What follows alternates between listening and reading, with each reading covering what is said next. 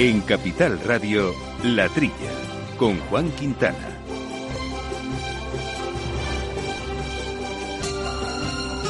Muy buenos días, gente del campo, y buenos días, amigos del campo y de sus gentes. Bienvenidos, como todas las semanas, a este su programa de agricultura, de alimentación, de ganadería, en fin, asuntos que tanto nos gustan, que a veces nos preocupan también de nuestro sector agrario, en nuestro entorno rural, ya metidos en pleno mes eh, de julio. Buen momento para analizar muchas eh, cuestiones. Este va a ser un programa un poco especial, un programa que hacemos como siempre de, los estudios Naturi de Capital Radio con Néstor Betancor al mando de los controles técnicos, pero que vamos a centrar en un sector eh, prioritario y muy potente en nuestra economía como es el sector ganadero.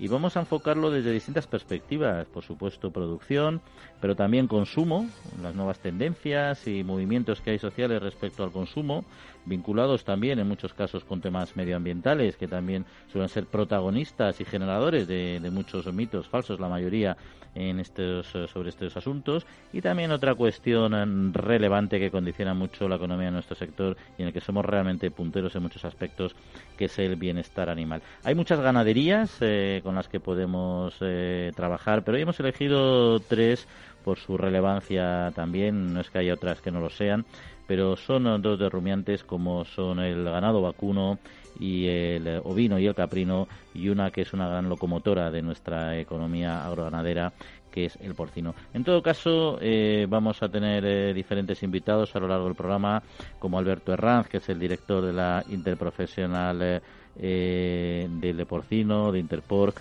como Javier López, director de Provacuno, a su vez interprofesional del vacuno, y de la del ovino y del caprino, Tomás Rodríguez. Pero nos va a acompañar durante todo el programa una persona muy especialista en, lo que es nuestro sector alimentario en general, que es Víctor Juste, director general del Foro Interalimentario. Víctor, ¿cómo estamos? Hola, muy buenos días. No, Juan, pues estupendamente, muy bien. Bueno, en primer eh, lugar también este es un programa que hacemos en un momento bastante delicado, ¿no? Porque hemos tenido eh, una serie de meses y los que vengan por delante bastante bastante complejos, ¿no? Y el sector alimentario yo creo que ha sabido dar la talla, no solo en la parte de producción, en la parte de campo de la que vamos a hablar, sino también en todo lo que es eh, la industria. No sé desde el foro interalimentario cómo habéis vivido y también qué valoración hacéis de todo este periodo que hemos pasado y que estamos pasando. Sí, pues mira, coincido básicamente con lo que te has comentado. Vaya por delante, desde luego, nuestro más sentido pésame por los fallecidos, sus familiares, ¿no? Todo esta, este drama que nos ha dejado el coronavirus y seguramente pues nos, dejará. Eso vaya por delante en lo primer lugar que querría eh, comentar, ¿no? En segundo lugar, en cuanto a la respuesta del sector alimentario, yo en una palabra diría que ha sido brutal. Ha tenido una respuesta magnífica, ha estado a la altura de las circunstancias incluso me atrevería a decir que la sociedad no se esperaba tanto del sector alimentario, no se esperaba que pudiera responder como lo ha hecho, con eficiencia, con una profesionalidad y sobre todo con un liderazgo fruto de una de la gran, insisto, responsabilidad que este sector eh, tiene para y con la sociedad.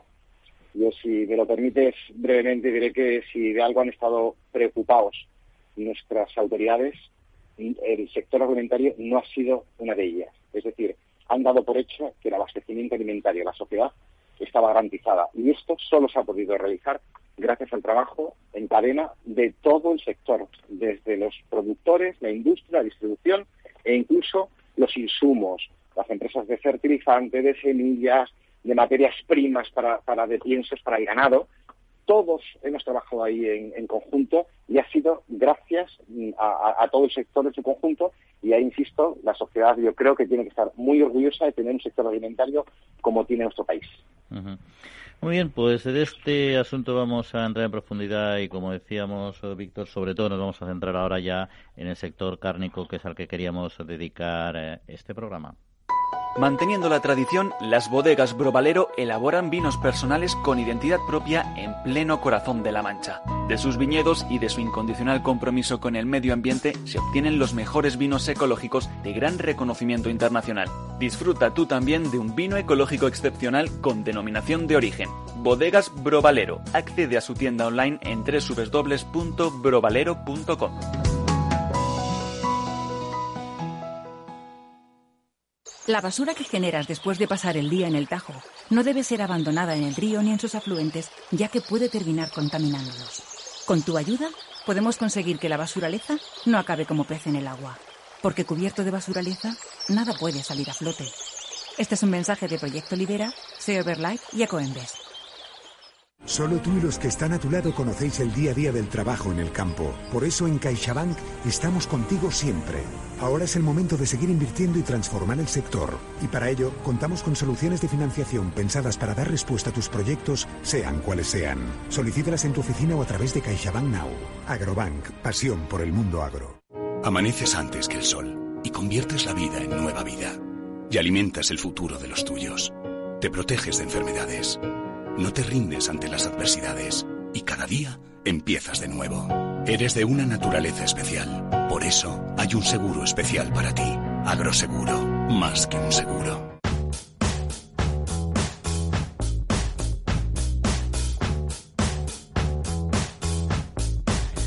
Pues ya lo anticipábamos, eh, varios eh, sectores ganaderos que van a tener ahí aquí su protagonismo, sobre todo para acercarnos un poco su realidad, eh, la situación que están viviendo y comentar distintos aspectos que les afectan directamente más allá de, del manido coronavirus que tanto nos preocupa a todos. ¿no? Y con nosotros nos acompaña hoy Alberto Herranz, que es director de la Interprofesional del Porcino de Capablanca, de Interporc. Alberto, muy buenos días. Hola, buenos días a todos. Bueno, pues estamos aquí, Alberto, con también con Víctor Yuste, que le tenemos también con nosotros. Y vamos. buenos días, Víctor. Bueno, pues estamos, por cierto, Alberto, antes eh, charlando Víctor y yo aquí en antena sobre un poco lo que, bueno, pues el ejemplo también y la fortaleza que, que ha mostrado el sector en, el, en esta crisis de, del COVID-19, ¿no? Pero en concreto el porcino yo creo que ha sido una, una locomotora que ha tirado mucho de, de nuestra economía. No sé cómo eh, cómo le ha afectado realmente y sobre todo en la situación actual al margen del COVID, cuál es la posición de nuestro sector eh, en, nuestro marco, en nuestro marco económico y social en España. Bueno, eh, la verdad es que el sector porcino, efectivamente, pues las cifras hacen que seamos un, sector locomotora, un sector competitivo. La industria del porcino es la más importante dentro del sector cárnico, ganadero cárnico, que genera una cifra de negocio de unos 19.000 millones de euros, eh, más del 60% del total del sector, y representa un 39,2% de la producción final ganadera y un 9,5% del PIB industrial. Evidentemente, somos un sector también que, aparte de nuestra dedicación al, mercado interior, eh, es un sector muy enfocado a las exportaciones. Eh, estamos hablando de de valores de más de 100.000 millones de euros eh, en el 2019 y lo superaremos en el 2000, eh, 2020 eh, y un 45% de todas esas exportaciones están enfocadas a, países extracomunitarios, con lo cual podemos decir que el sector porcino eh, no solamente está internacionalizado, sino globalizado. Además, por otro lado, pues tenemos una cifra de empleo también muy significativa de más de 300.000 eh, trabajadores que impactan especialmente en zonas rurales. El 35% del, del, empleo de las industrias cárnicas está en municipios de menos de 5.000 habitantes. Estamos hablando de más de 21.000 empleos y el 40% de la actividad porciento, eh, de, eh, el 40% de la actividad porcina está implantada también en municipios de 5.000 eh, de menos de 25.000 habitantes. Pero es que además el 43% de las granjas y el 45% eh, de las industrias están en estos municipios. Es decir, que somos un, sector que puede contribuir de forma importante, como mencionabais, a la recuperación económica de, nuestro país en estos momentos eh, donde hemos sido afectados por esta pandemia y además que podemos contribuir también a generar valor añadido y empleo y recursos económicos para poder revitalizar la economía española. Oye, y, Alberto, yéndonos a un tema más macro, aunque está también vinculado con el coronavirus de alguna manera, eh, eh, toda la crisis sanitaria que se produjo en China, en, el sector del porcino, me refiero, que generó ese repunte de, del mercado del mercado internacional de carne, ese interés de China en comprar a Estados Unidos, luego Estados Unidos con su guerra comercial y sus problemas de, aranceles y la respuesta de China. Es decir, se ha generado un conflicto en los mercados de los que quizás ha salido beneficiado el, sector español, pero ahora sale la noticia también de que una posible cepa de un virus en porcino chino puede trasladarse y tener impacto en la salud humana vinculado al COVID. Eh, todo eso eh, mm, puede afectar también nuevamente al, sector del porcino una noticia de este estilo, como la última que te acabo de plantear? Bueno, eh, estamos en un mercado eh, global, mundial. Evidentemente, eso estamos ahora en situaciones muy sensibles eh, respecto a noticias que afectan a, la seguridad alimentaria, que pueden afectar a la salud. Y evidentemente todas estas noticias que no muchas veces pues no se desarrollan en su totalidad informando de una forma más precisa pues pueden, pueden afectar. En todo caso, es cierto que la situación epidemiológica en granjas de China, así como en sus mercados húmedos, es preocupante, pero en España eh, la realidad de la granja porcino es muy distinta eh, a la de China. De todas maneras, respecto a esta noticia que, salió durante estos días, hay que destacar que no se ha descrito ni demostrado la transmisión entre personas, que no se han descrito casos eh, de transmisión del virus procedente de carne fresca o productos procedentes de, animales y el, el estudio que además así se han manifestado los expertos que, han podido eh, hablar sobre este tema. El estudio, en todo caso, sugiere que hay que mantener la atención siempre en la sanidad animal para evitar la propagación de enfermedades, cosa que venimos haciendo dentro del modelo de producción europeo, eh, en Europa en cada uno de los países porque estamos dentro del modelo de producción más exigente del mundo, tanto en seguridad alimentaria como en sanidad animal. Pero aún así, fíjate Alberto, aún así, si estando 100% de acuerdo eh, contigo, todavía salen a veces eh, grandes noticias y la gente se, eh, se asusta a veces por cuestiones quizás bastante excepcionales, ¿no? De, de, bienestar animal, que parece, a veces se transmite que el, que el sistema de gestión de bienestar en nuestras explotaciones no es suficientemente estricto cuando realmente la situación regulatoria y de control en Europa nos está diciendo lo contrario, ¿no? Bueno, efectivamente, yo creo yo creo que aquí tenemos que ser capaces de, poner en marcha eh, el mecanismo de información hacia el consumidor. Es decir, eh, nos hemos dado cuenta que a veces pues puede ser que no hayamos jugado bien ese papel de informar de todo lo que hacemos. Eh, Europa se viene trabajando en el bienestar animal desde hace más de 40 años.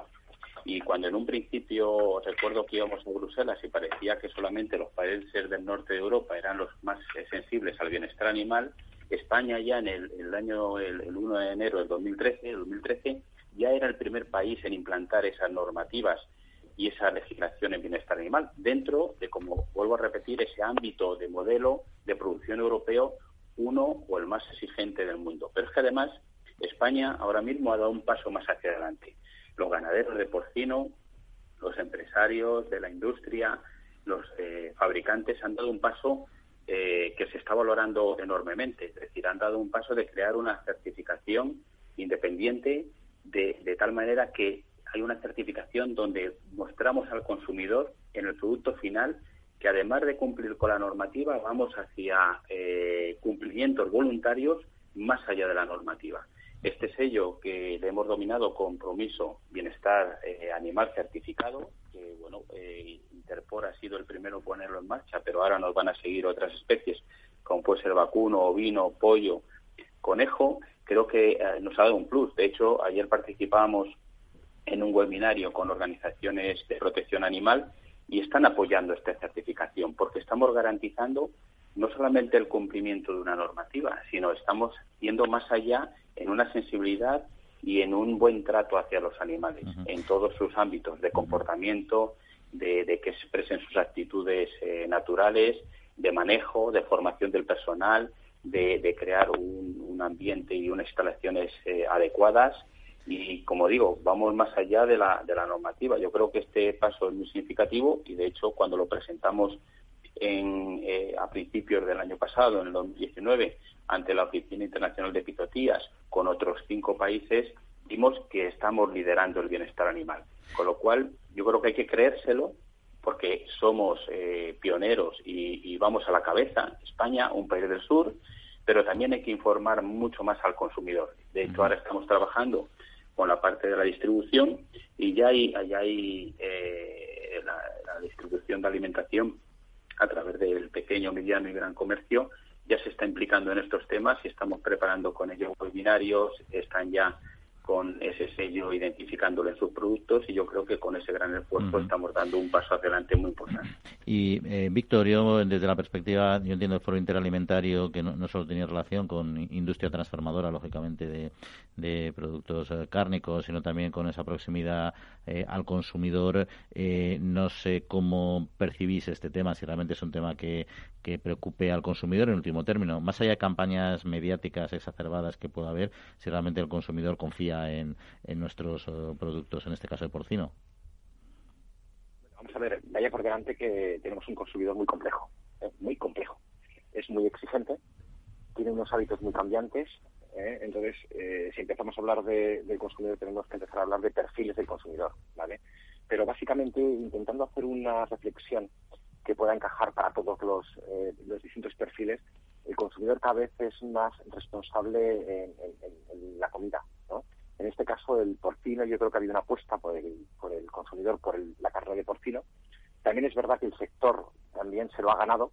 El sector es uno, como bien, las magnitudes no las voy a repetir porque los ha dicho muy bien Alberto, las establece muy bien. Pero yo voy más allá y voy a la parte que te ha comentado de la sostenibilidad. Esa sostenibilidad en las tres patas, la económica, la social y la medioambiental, ha sido percibida también por el consumidor, sobre todo la social y la, y la, medioambiental, estamos camino de ello. ¿no? Entonces, fruto de, tener el conocimiento del consumidor de que es una carne limpia, una carne sana, ¿eh? una carne nutritiva, pues yo creo que hay una apuesta grande por parte del consumidor eh, español sobre la carne de, de porcino y luego también el trabajo que está haciendo la interprofesional, ¿no? junto con todo el sector, pero fundamentalmente liderado por la interprofesional, pues como bien has dicho tú, Juan, más allá de las campañas de comunicación también muy buenas, hoy, por ejemplo, han sacado el último vídeo eh, de, puesta en valor de la carne de porcino y, sobre todo el sector, ¿no? En beneficio de la, de la sociedad, pues al margen de esas campañas, realmente eh, hoy tenemos que tener muy enfocado al consumidor, poner siempre al consumidor en el eje de nuestras decisiones y el consumidor así te responderá. Hoy en día, yo insisto, hay que tener en cuenta muy mm, especialmente los temas eh, medioambientales, los temas también eh, sociales, la responsabilidad social, ya sé corporativa o empresarial, en este caso sectorial, porque ahí el consumidor sí que nos va a exigir. Y tenemos que, como ha comentado Alberto, ir por delante de ellos en bienestar animal y por delante de, por delante de ellos en etiquetar y por delante de ellos, sobre todo en el aporte de valor social que produce todo el sector porcino en su conjunto. ¿eh? No solo lo económico que sí, sino también lo social, el mantenimiento de, la población del campo, el, importante impulso al desarrollo y mantenimiento del desarrollo rural se hace gracias a este tipo de explotaciones.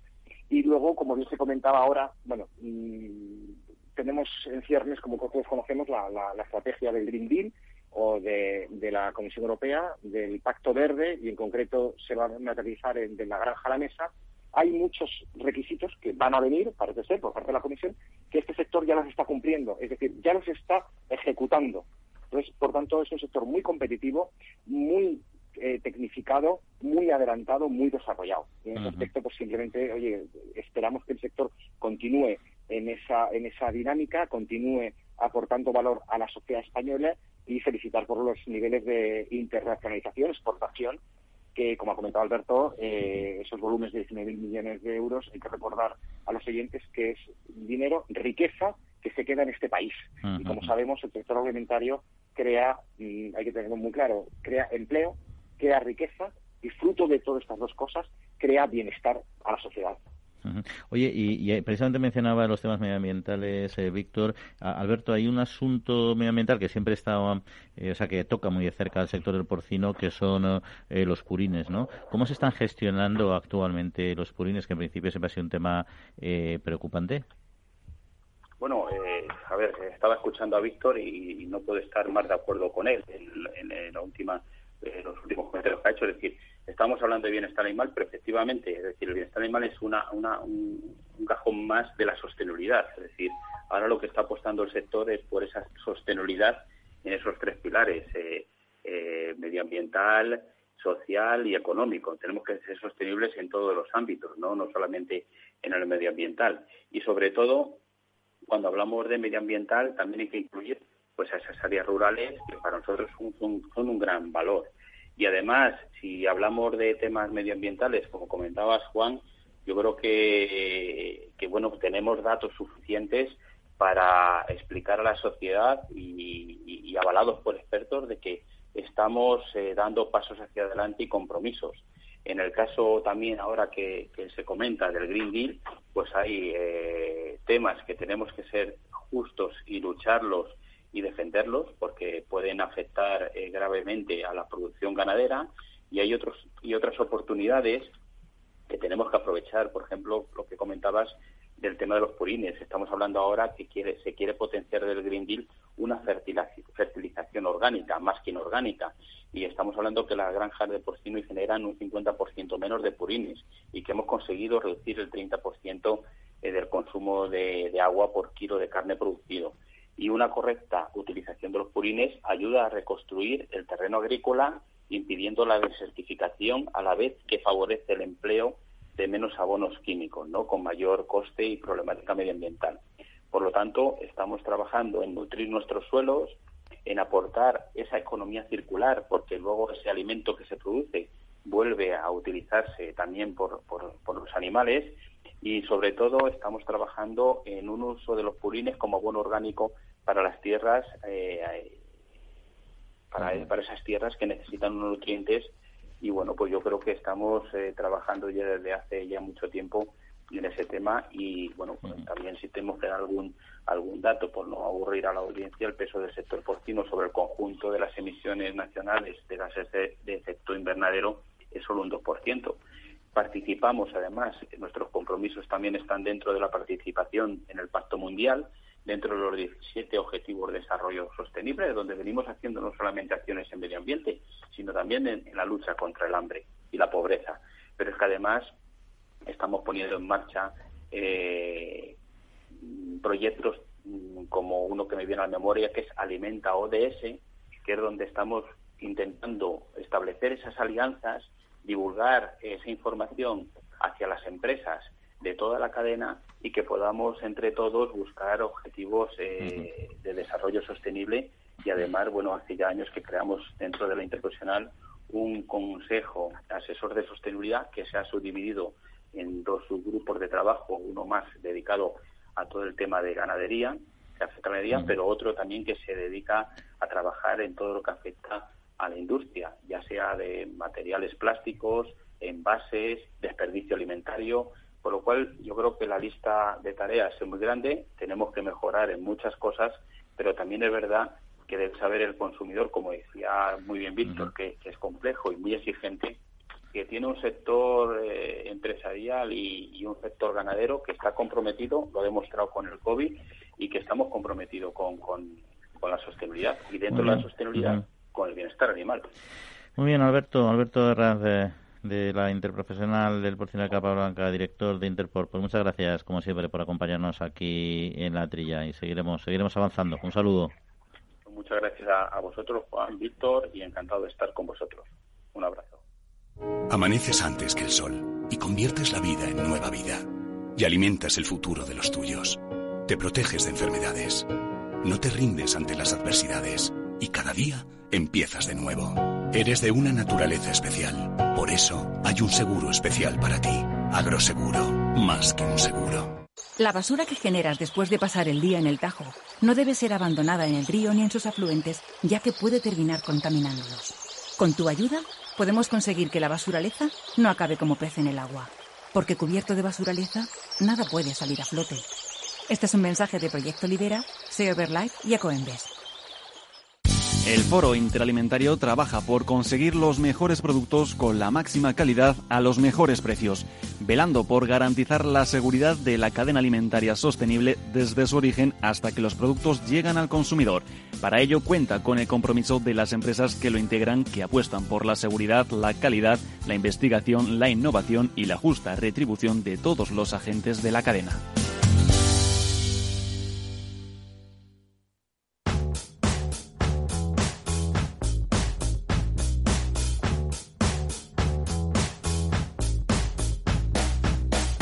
La Trilla, con Juan Quintana.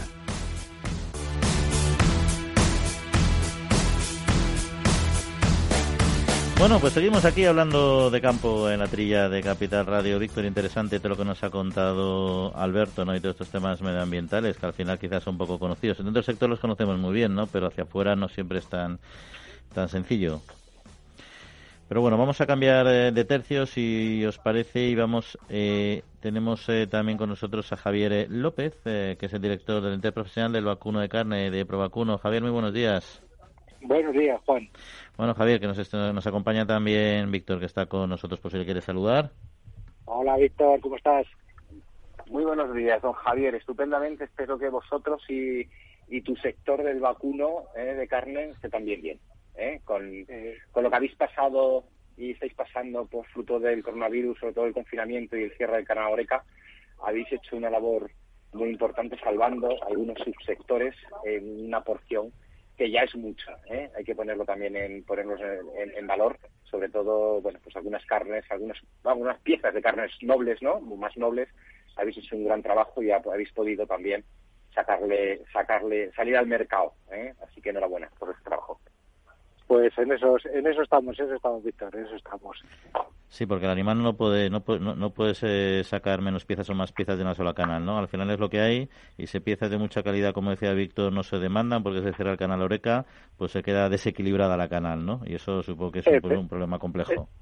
Efectivamente, cuando se, cuando un animal se, sacrifica hay que comercializar todo y realmente sí que nos hemos visto muy afectados por el cierre de la, de la hostelería, sobre todo por los cortes de, de mayor valor ahora empieza, parece que empieza a reactivarse un poquito, empieza a reactivarse todo lo que es el, todo eso que empieza la restauración, empiezan las cenas, empieza también algo que, para nosotros es, muy importante y va a ser muy importante durante todo este verano, que son las celebraciones en familia, en un entorno más reducido, eh, las típicas eh, pues, reuniones eh, familiares o de amigos en las casas de los pueblos. Creo que va a ser un verano ciertamente diferente este con respecto a otros y ahí queremos que la carne de vacuno evidentemente sea, eh, sea la protagonista y fundamentalmente con, con, una de las estrellas que es el chuletón.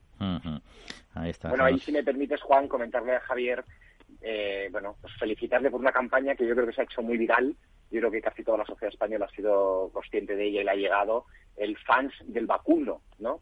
Como personas conocidas o no conocidas del ámbito social, profesional, periodístico, deportivo de este país, pues han tenido pues el detalle de, cocinar una, una buena carne, ¿no? En parrilla o no, o no en parrilla, y mostrar las bondades eh, nutritivas e incluso, como bien ha comentado eh, Javier, incluso las bondades sociales, el compartir. En este país no es nada mejor que compartir mesa, mantel y una buena carne con amigos y con familiares, ¿no? Pues esa campaña durante el periodo de confinamiento, pues eh, ha sido, desde mi punto de vista, magnífica en favor del sector del, vacuno de carne. ¿eh? hemos tenido eh, la evolución de la campaña, efectivamente, la de fans del vacuno empezó el año pasado. Hemos tenemos ya una, una, una legión de seguidores, tenemos más de 70.000 seguidores y de fans de, vacuno en redes.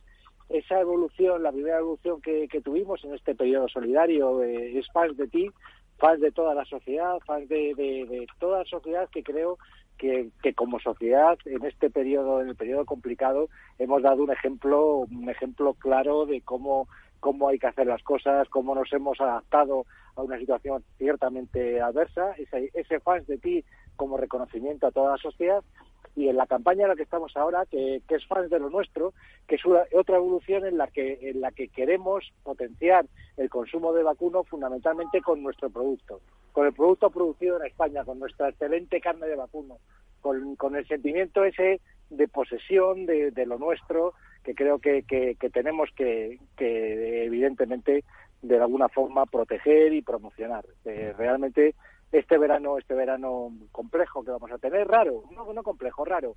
Va a ser un verano diferente en el que vamos a hacer cosas diferentes, nos vamos a acercar más a, las familias, vamos a compartir, queremos compartir momentos difíciles, hemos pasado momentos difíciles y queremos trasladarlo a momentos felices, en las que disfrutemos y vuelvo a repetir, la carne de vacuno queremos que sea un protagonista en ese momento de disfrute, en ese momento de placer. Y luego, eh, Javier, hablamos también con Alberto antes de temas medioambientales, además de la calidad de, la carne, que es incuestionable y esa campaña que habéis hecho excelente, ¿no? También tiene unas connotaciones y, una contribución medioambiental importante el sector del vacuno de carne, a pesar de que también tiene sus, sus problemas, sus metanos, etcétera, que hay que controlar. Bueno, para eso están los, los piensos gestionando y que en cualquier caso eh, tiene un, un balance medioambiental eh, que yo creo que debe ser también valorado y conocido por los consumidores, que no lo sé si es todavía tanto, aunque el ganado en extensivo siempre sí que se asocia a un, a, un papel eh, no solo medioambiental, sino también eh, socioeconómico y social en el territorio rural de, peso, ¿no?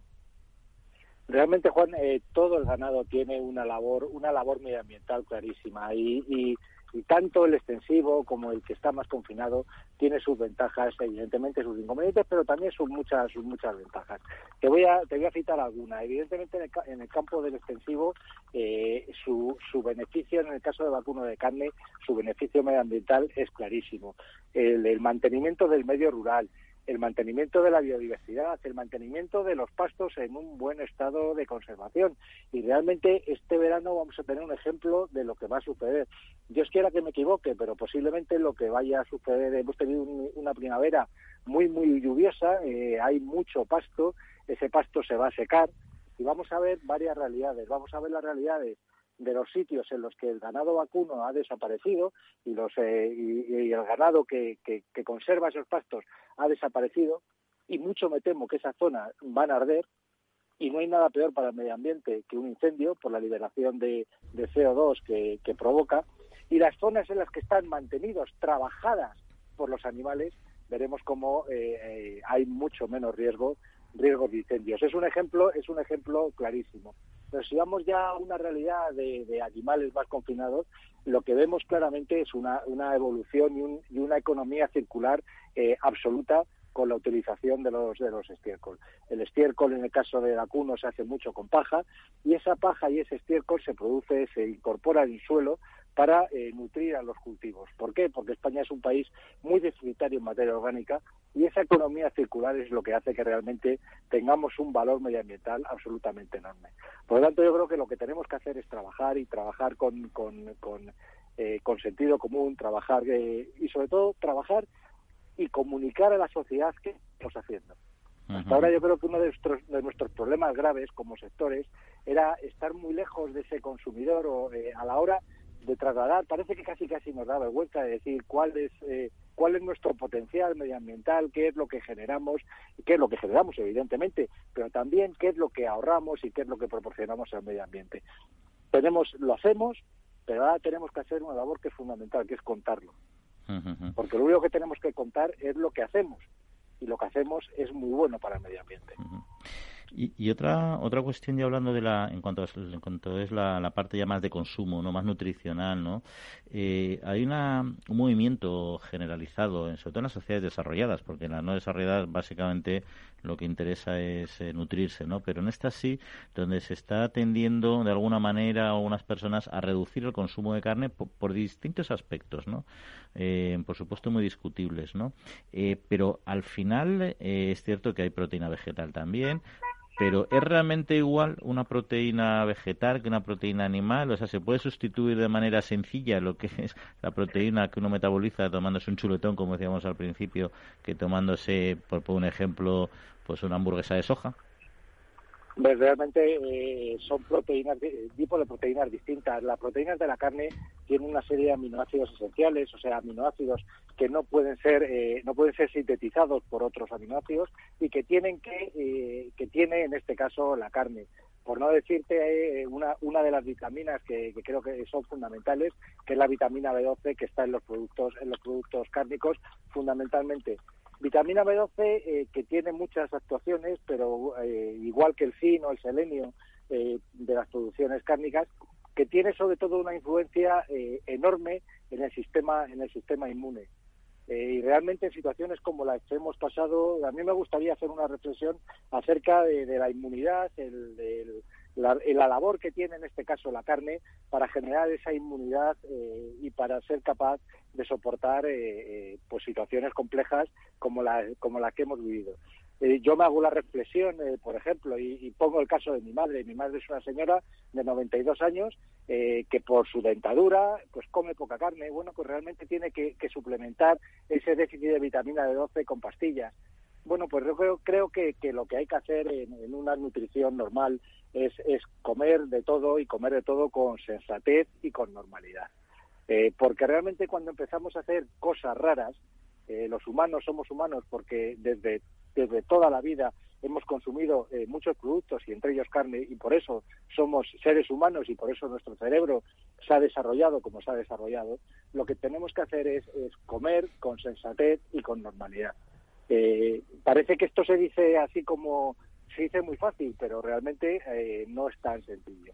Y estas modas desequilibradas, porque al final es un desequilibrio nutricional el que se produce, pues son peligrosas. Así que son peligrosas y requieren, desde luego, eh, pues bueno, pues una vigilancia para no tener déficit o carencias de, de, elementos que son fundamentales para muchos aspectos de la vida.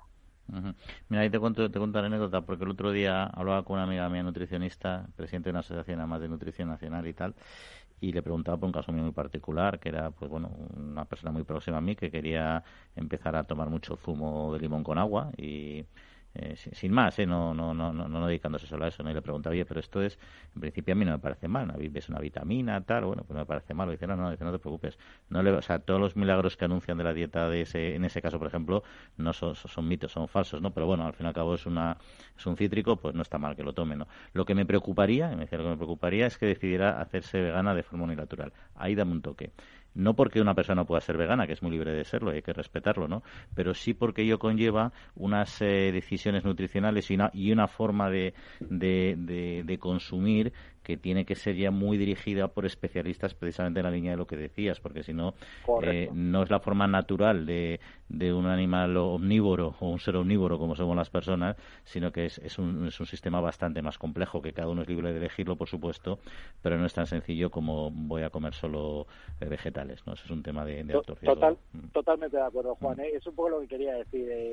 evidentemente, yo creo que a estas alturas somos sociedades civilizadas, somos, somos todos ya lo suficientemente 20 mayorcitos. Los que seamos mayorcitos, quizás a lo mejor eh, eh, gente más joven puede ser más maleable por mensajes, eh, bueno, pues de alguna forma intencionados, no diría que malintencionados, pero sí claramente claramente dirigidos. Pero ese ese consumidor ser informado, evidentemente, puede elegir perfectamente y es perfectamente comprensible una alimentación vegana por lo que quiera que sea. Ahí yo lo único que les pediría es que por favor se vigilen. Sí, que acudan, a, especialistas. Que por favor se vigilen, vigilen sus niveles de sus niveles de glóbulos de glóbulos rojos, vigilen sus niveles de, de, vitamina B12, vigilen sus niveles de, minerales, en fin, se vigilen, que se vigilen porque están haciendo una dieta ciertamente desequilibrada. Sí, está claro, que acudan especialistas, que es lo mejor que les asesoren y ya está, eso es lo mejor que pueden hacer en este caso. Eh, y yo no sé si, eh, no sé si Víctor, si quieres comentar algo sobre este tema o paso ya a otra, otra cuestión. Eh, yo yo sí quería comentar lo que, según lo que ha, estado comentando eh, Javier, yo eh, quiero hacer dos reflexiones. Una, en cuanto a la formación y la información del consumidor, hay que partir que, a ver, tenemos el consumidor que tenemos, no lo podemos cambiar, pero sí que podemos formarle e informarle mejor. El consumidor debemos de respetar su libertad personal e individual, pero también estamos diciendo, lo queremos decir, ojo, tu libertad también conlleva una responsabilidad y esa responsabilidad es en tus hábitos nutricionales. Tenemos que tener una dieta variada y equilibrada. Y un poquito citando o parafraseando lo que decía nuestro gran grande Correan, ¿no? Vaga la redundancia, decía que tenemos que comer un muchito de nada, un poquito de mucho. ¿no? Pues ahí está la clave de nuestra alimentación. Yo creo que no hay que recordar el gran patrimonio inmaterial de la humanidad, ¿no? Declarado por la UNESCO como es la dieta mediterránea. No podemos perderla, a cambio de otros hábitos, que además ha demostrado que es eh, la mejor dieta que puede tener el, ser humano, la dieta mediterránea, y en ella la carne, las carnes, son parte esencial. Tenemos que respetar, evidentemente, los hábitos y las tendencias de cada uno. Como bien ha dicho eh, Javier, puede ser que las generaciones más jóvenes sean más maldeables o moldeables o influenciables. Yo diría, bueno, es posible, pero también me gusta hacer una autocrítica y es hasta qué punto nosotros hemos hecho nuestro trabajo, nuestra labor, lo que toca por dar la información a las nuevas generaciones de, con independencia, con rigor y con objetividad, cuáles son los alimentos, eh, cuál es la dieta que deben de llevar y en ese aspecto qué peso tiene el consumo de carne. Eso vaya por, eh, por delante. Y luego también un segundo eh, aspecto, simplemente muy rápido que quería comentar, que ha dicho Javier, es el, el aspecto también del, del aporte del beneficio, yo insisto, social de, la, del sector del, vacuno, ¿no?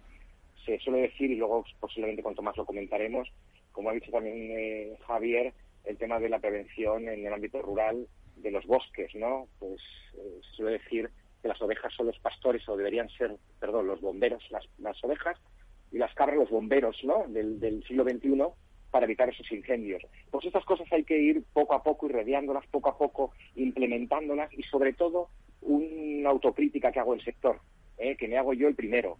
Y es que quizá algo estamos fallando o no estamos haciendo las cosas del todo bien para comunicar a la sociedad qué es lo que hacemos.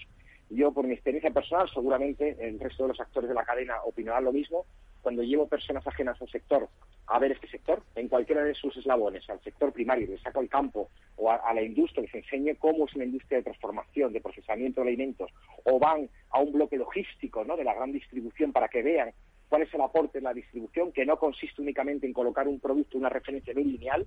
A veces tenemos, la sociedad tiene la imagen del reponedor de lineales o de estanterías, ¿no? alejado totalmente de la realidad. Pues cuando llevo a personas ajenas al sector algunos incluso dentro del sector. A ver esto, el trabajo de los tres eslabones, se quedan gratamente sorprendidos de lo que ven y con un, vamos a decirlo así, a una autocrítica de perdona, pero qué ignorante era. No sabía lo que hacía cada eslabón de la cadena. Y a veces estas cosas, a mí lo primero que me ha llegado a pensar es, algo no estamos haciendo mal para que estas personas no supieran lo que hace en concreto cada uno, todo el sector agroalimentario en su conjunto, pero cada uno de los subsectores que componen toda esta maravillosa eh, cadena agroalimentaria. Bueno, es un trabajo que realmente estamos haciendo las interprofesionales, que te felicito Juan por traer a tres grandes interprofesionales del sector, en este caso cárnico, porque es uno también de sus responsabilidades y sus obligaciones, irradiar este conocimiento, hacer campañas divulgativas para que por lo menos no haya nadie que pueda acusar al sector de, que no hemos informado de las cosas con veracidad y objetividad. Y ya para terminar, sí que quiero romper una lanza, ha comentado un poquito eh, Javier, en el tema de, mm, a ver, basarnos siempre en criterios científicos. Es decir, que prime el criterio de la ciencia, que hable la ciencia, porque parece que aquí todos podemos hablar, incluido yo, eh, lo digo con, humildad y respeto, eh, pues tenemos que aceptar que hable la ciencia, y que sea la ciencia la que nos diga esto sí y esto no, pero que no sea a veces criterios que pueden ser oportunistas o de, un punto de vista incluso eh, coyuntural del momento dado, lancemos una, una serie de mensajes que por intereses da lo mismo, políticos, económicos, ideológicos, podemos estar confundiendo a la sociedad. Yo creo que aquí tendríamos que hacer un gran pacto, no de Estado, sino un gran pacto de sector, para que quien hable sea la ciencia, nos basemos en criterios científicos y no haya nada que discutir. Pero, pero que esto es bueno, es bueno. Pero Víctor, yo creo que eso tienes toda la razón del mundo, pero habría que hacer un pacto con los medios de comunicación, porque el problema es que la ciencia no es mediática y entonces muchas veces vende muchos más otros tipos de portavoces, interlocutores eh, sin ninguna base científica que la propia ciencia. Y ahí la comunicación es clave. Y ahí es donde está el problema, que al final... Totalmente de acuerdo, Juan. Y yo, si, me permitís, si, me, permitís, lo, eh, creo que lo que hemos comentado al principio. O sea, eh, tenemos que hacer un esfuerzo de comunicación. El sector productor hasta ahora y la industrial sabía producir, sabía eh, manejar nuestro producto, sabía eh, cómo trabajar la carne, pero realmente no sabíamos cómo, eh, no, no, no, teníamos esa necesidad de trasladar al consumidor qué hacíamos. Y lo he dicho al principio, tenemos la obligación, los sectores, de transmitir a los consumidores, de transmitir a la sociedad, ya no a los consumidores, transmitir a la sociedad qué estamos haciendo, cuál es nuestra realidad, cuáles son nuestros problemas, cuáles son nuestras dificultades, cuáles son nuestros puntos débiles, cuáles son nuestros puntos fuertes. Tenemos esa obligación que el consumidor y la sociedad nos entienda, eh, nos comprenda, sepa lo que hacemos, sepa cuál es nuestro trabajo, sepa cuál es la importancia de lo que hacemos para su para su vida, para su desarrollo. Realmente cuando eh, hemos dado un ejemplo, yo creo y, España ha dado un ejemplo de cómo en esta situación compleja que hemos que hemos atravesado, los lineales no ha faltado ni un ápice de producto eh, cárnico en los lineales. Creo que es un ejemplo de, buen hacer de la cadena de la cadena cárnica. Bueno, pues tenemos que trasladar a ese consumo, a esa sociedad. Ya no me atrevería a decir ni consumidores, a la sociedad en su conjunto cuáles son nuestra, cuál es nuestra realidad, ni más ni menos. Y coincido, por supuesto, como no, eh, con Víctor, que evidentemente nos tenemos que apoyar fundamentalmente en dos, en dos aspectos los medios de comunicación sois pieza, Juan, sois pieza clave, absolutamente clave en esa transmisión de nuestra realidad al consumidor, absolutamente clave. Sin vosotros estamos estamos muertos, estamos fritos. eh, esa esa una y desde luego lo que ha dicho Víctor, eh, la ciencia, o sea, el conocimiento, realmente el, el, trabajo de esos científicos, de esos excelentes médicos, de esos nutricionistas, de todo ese conglomerado que dicen lo que dicen. Bueno, pues tenemos que transmitir lo que, lo que dicen y, y ese conjunto de nuestra realidad y lo que la ciencia aporta, al final lo que nos va a dar es algo que, que, que parece que, que se dice que es muy fácil, eh, que es el sentido común. Y tenemos que utilizar el sentido común y para alimentarnos también. Pero ya sabéis lo que se dice del sentido común, sí, que es el menos común, menos de, los común de los sentidos. Bueno, pues, pues gran, gran verdad. Realmente tenemos que trabajar en esa línea. Yo por lo menos lo tengo claro y desde luego por la parte que me toca y por la interprofesional que represento, esa es una de nuestras líneas claves y una de nuestras dianas absolutas. Pues ahí seguiremos trabajando también por unir comunicación y ciencia, que como decíais es eh, esencial. Javier López, eh, director de Provacuno, pues muchas gracias como siempre por acompañarnos y que tengas muy buena semana. Muchísimas gracias Juan, muchísimas gracias Víctor y es un placer de verdad estar con, con vosotros. El Foro Interalimentario es una asociación sin ánimo de lucro que agrupa empresas punteras del sector agroalimentario que trabajan con más de 22.000 pymes y productores primarios. Las empresas del foro sustentan más de 90.000 puestos de trabajo y destinaron casi 200 millones de euros a actividades de investigación e innovación y al desarrollo de nuevos sistemas de producción alimentaria.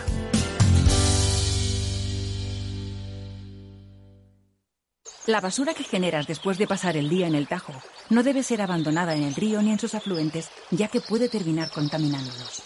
Con tu ayuda, podemos conseguir que la basuraleza no acabe como pez en el agua, porque cubierto de basuraleza, nada puede salir a flote. Este es un mensaje de Proyecto Libera, Seoverlife y Ecoembes.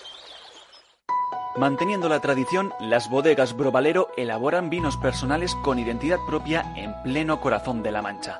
De sus viñedos y de su incondicional compromiso con el medio ambiente se obtienen los mejores vinos ecológicos de gran reconocimiento internacional. Disfruta tú también de un vino ecológico excepcional con denominación de origen. Bodegas Brovalero. Accede a su tienda online en www.brovalero.com.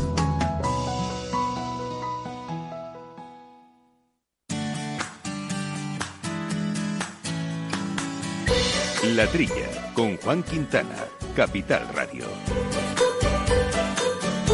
Y además de ser online a estas bodegas Provalero, pueden adquirir con un 15% de descuento estos excelentes vinos uh, de autor, estos vinos mo bono, monovarietales ecológicos con Syrah, con Petit Verdot, vinos bastante interesantes, incluso blancos o fermentados que seguro, fermentados en barrica que seguro que le van a sorprender. ¿Cómo pueden conseguirlo? Pues simplemente entran en la pasarela de compra de esta plataforma online, de esta, de esta bodega online, y cuando les pidan eh, el cupón ponen la trilla, todo seguido en minúsculas, la trilla, todo seguido en minúsculas y podrán eh, beneficiarse de este 15% de descuento sobre los precios. Excelente oportunidad de probar vinos ecológicos de mucha, mucha eh, calidad. Y nosotros seguimos hablando de calidad, seguimos hablando de ganadería y ahora vamos a hablar de una ganadería que nos gusta y mucho, la del ovino y la del caprino. Y lo hacemos con Tomás Rodríguez, que es director de la tercera interprofesional con la que hoy estamos charlando de Interovic. Tomás, eh, muy buenos días. Hola, muy buenos días. ¿Cómo estamos? Muy bien, nos acompaña también eh, Víctor Juste en este, en este programa tan cárnico, por si quieres también saludarle. Hola, Víctor, ¿qué tal? Buenos días, Tomás. Buenos días y, y como también he comentado con Alberto y sobre todo con Javier, a ti especialmente, bueno, pues enhorabuena por el trabajo que habéis hecho, muy difícil, muy duro, eh, por como hemos comentado el canal, el cierre del canal Oreca, el canal Restauración, ¿no? Y el daño que en gran parte ha hecho al, al, al, sector que tú representas, al ovino y caprino, pero con mucha imaginación habéis podido sacar adelante en parte, ¿eh? en parte sacar adelante y luego habéis conseguido también pues determinados apoyos, no son suficientes, pero bueno, determinados apoyos institucionales que bueno, que por lo menos para los productores de ovino y caprino, pues eh, toda ayuda es poca, ¿no? Por tanto, enhorabuena también por, por, por tu trabajo y el trabajo de la interprofesional. Muchas gracias. Sí, porque es un sector este que ha sufrido especialmente entre los cárnicos, eh, precisamente porque mucho de sus piezas, sus productos iban al canal Oreca, ¿no? Sí que hemos podido ver cómo se ha hecho un esfuerzo, pues, porque un lechazo generalmente hay gente que se lo hace en su casa. Yo me lo hago, por ejemplo, pero es mucho más habitual irte a un restaurante en un entorno más social a disfrutarlo, ¿no? Por poner un ejemplo solo, ¿no? Pero, pero al final ha habido un cierto movimiento de intentar eh, eh, desarrollar ese producto a través de plataformas online, venta online, que no era tan habitual, ¿no? Eh, yo no sé qué valoración habéis tenido de esta experiencia, si realmente esto puede ser una línea de desarrollo de cara a futuro o va a ser eh, simbólico. A ver, eh, es que a nosotros no vino la crisis en el peor momento del año para, para nosotros. cerramos el, el, lockout de la, de la hostelería fue el fin de semana del 14 de abril y estos son dos, dos fines de semana antes de Semana Santa. Es cuando estaba el pico de producción de lechales preparado y nosotros de hecho tenemos una, campaña preparada para animar a gente, a los asadores a comer, a, comer, a comer lechazo y, celebrar y, preparando la Semana Santa, porque estamos previniendo que iba a haber una buena producción como si hubo. O sea que nos pegó un golpe muy, muy duro, muy duro. La verdad que tuvimos ahí dos semanas muy complicadas. Ahora es verdad también que el sector supo reaccionar reaccionó rápido, reaccionó bien y, surgieron muchísimas iniciativas de, de venta online, de pequeños productores, grandes industrias que se pusieron a, buscar mercados alternativos y vieron que la venta directa hacia, hacia el consumidor de un producto que en ese momento pues estaba a un coste ridículo, pues aunque, aunque, al final no bajó el, el lechal, sí que es verdad que hay movimientos de operadores que consiguieron que, no se desplomase el precio de lechal. Hubo hay un par de semanas sin precio lonja, pero no se desplomó pero sí que hubo ahí problemas de distribución, estuvo complicado, ¿no? Como os podéis imaginar. Pero hubo una, una, una, reacción muy buena, muy buena por parte de, de, tanto comerciales como pequeñas industriales como grandes industriales para ofrecer al consumidor el producto y el consumidor reaccionó muy bien y, y hemos pasado semanas y semanas con subidas de consumo de los datos del ministerio pues de subidas de consumo altísimas de 50%, pero estamos hablando que estamos hablando de 100 gramos de pasar de 100 gramos a 150 es un 50% de subida de consumo, vamos, que nos hemos comido dos chuletas más, tampoco nos, digamos, no, vengamos arriba, ¿no? Pero, pero, pero sí que, que, ha reaccionado bien en la, sociedad. Estamos muy agradecidos también porque porque la gente lo entendió, entendió nuestra nuestra reclamación, nuestra situación, vio perfectamente la, la situación de los pastores pasándolo mal, los industriales el producto y sí que se volcaron en, en, el, en el, cordero. Oye, de todos modos, cuando hay una crisis golpea tan fuerte y en el peor momento, como bien dices, ahí yo entiendo que las campañas eh, de promoción son clave para poder compensar o paliar de alguna manera esa situación, ¿no? No sé cómo valoráis eh, las campañas que se realizan, bueno, las que desarrolláis desde la profesional, por supuesto, sobre todo el apoyo que os pueda haber dado la administración o no en este en este sentido. Vamos a ver, las campañas han sido básicamente lo, que teníamos. Eh, eh, yo creo que el éxito de, esta campaña es que llevamos más de seis años con campañas de promoción. ¿Qué quiere decir esto? Que ya nos conocen y conocemos los medios, nos conocen y conocemos las cadenas de distribución, nos conocen y conocemos las vías para promocionar, con lo cual, con muy poquito esfuerzo, porque sabes que el trabajo previamente hecho, sí que fuimos capaces de trasladar rápidamente un mensaje que, que lo entendieron y lo difundieron, ¿no? Pues yo creo que fue el éxito del trabajo previo, ¿no? Que no nos pilló de nuevo, o sea, no digo, ay, ¿qué hacemos ahora?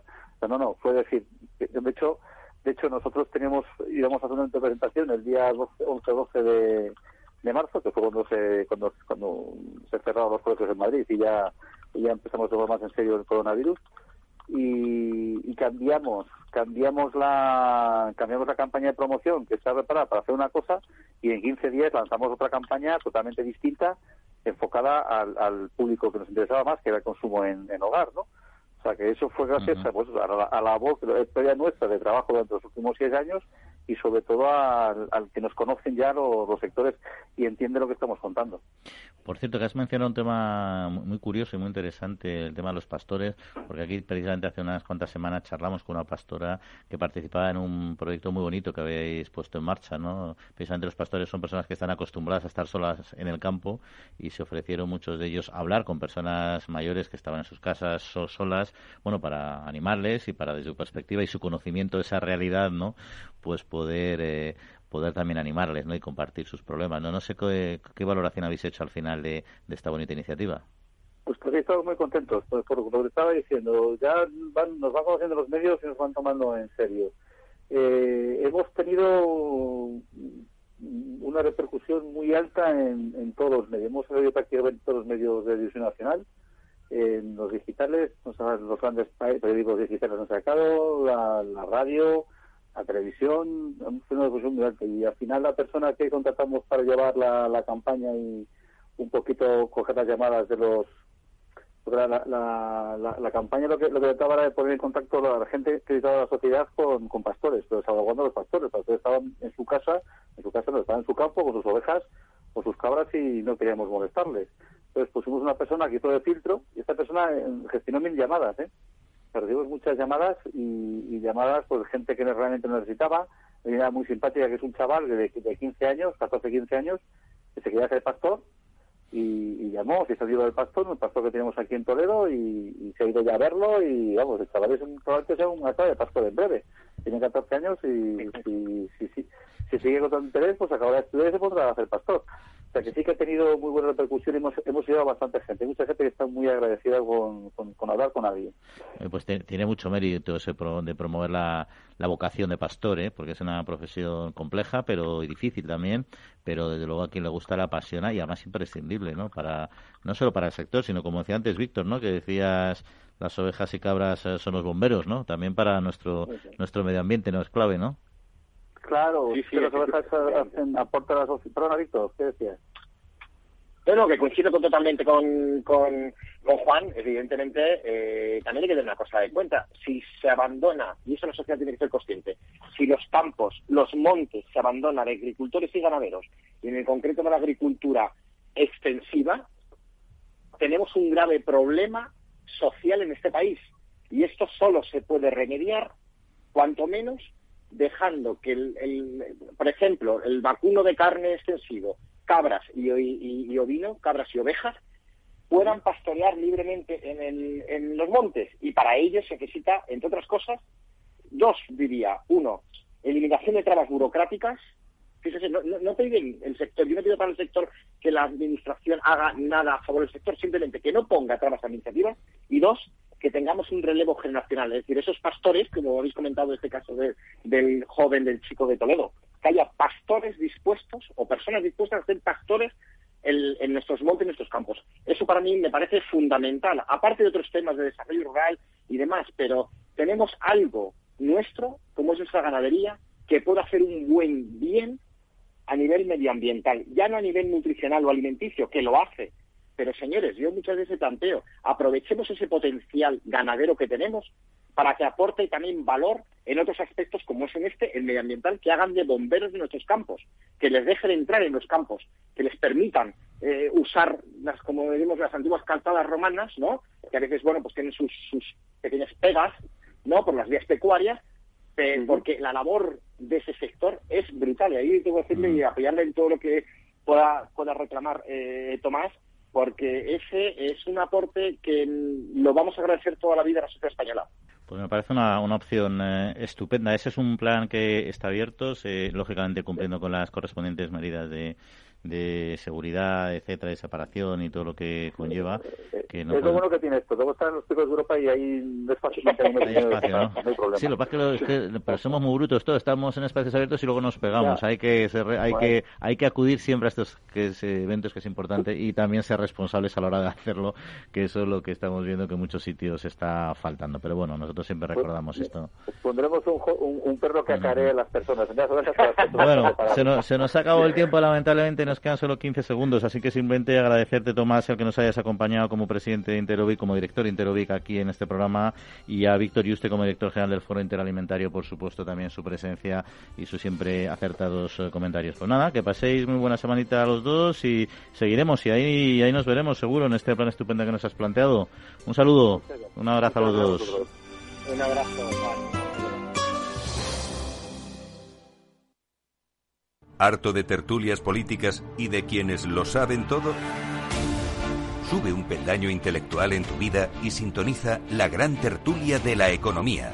Un debate pragmático y sin afinidades que revela las grandes transformaciones de nuestros días, con figuras de gran talla económica como Pedro Schwartz, Ramón Tamames, Francisco Navarro, César Arranz, Hermenegildo Altozano, Isabel Aguilera, Manuel Moreu, Juan José Rubio y Fernando Zunzunegui, entre otros. La gran tertulia de la economía, cada mañana a las 8 y 20 en Capital, La Bolsa y la Vida, con Luis Vicente Muñoz.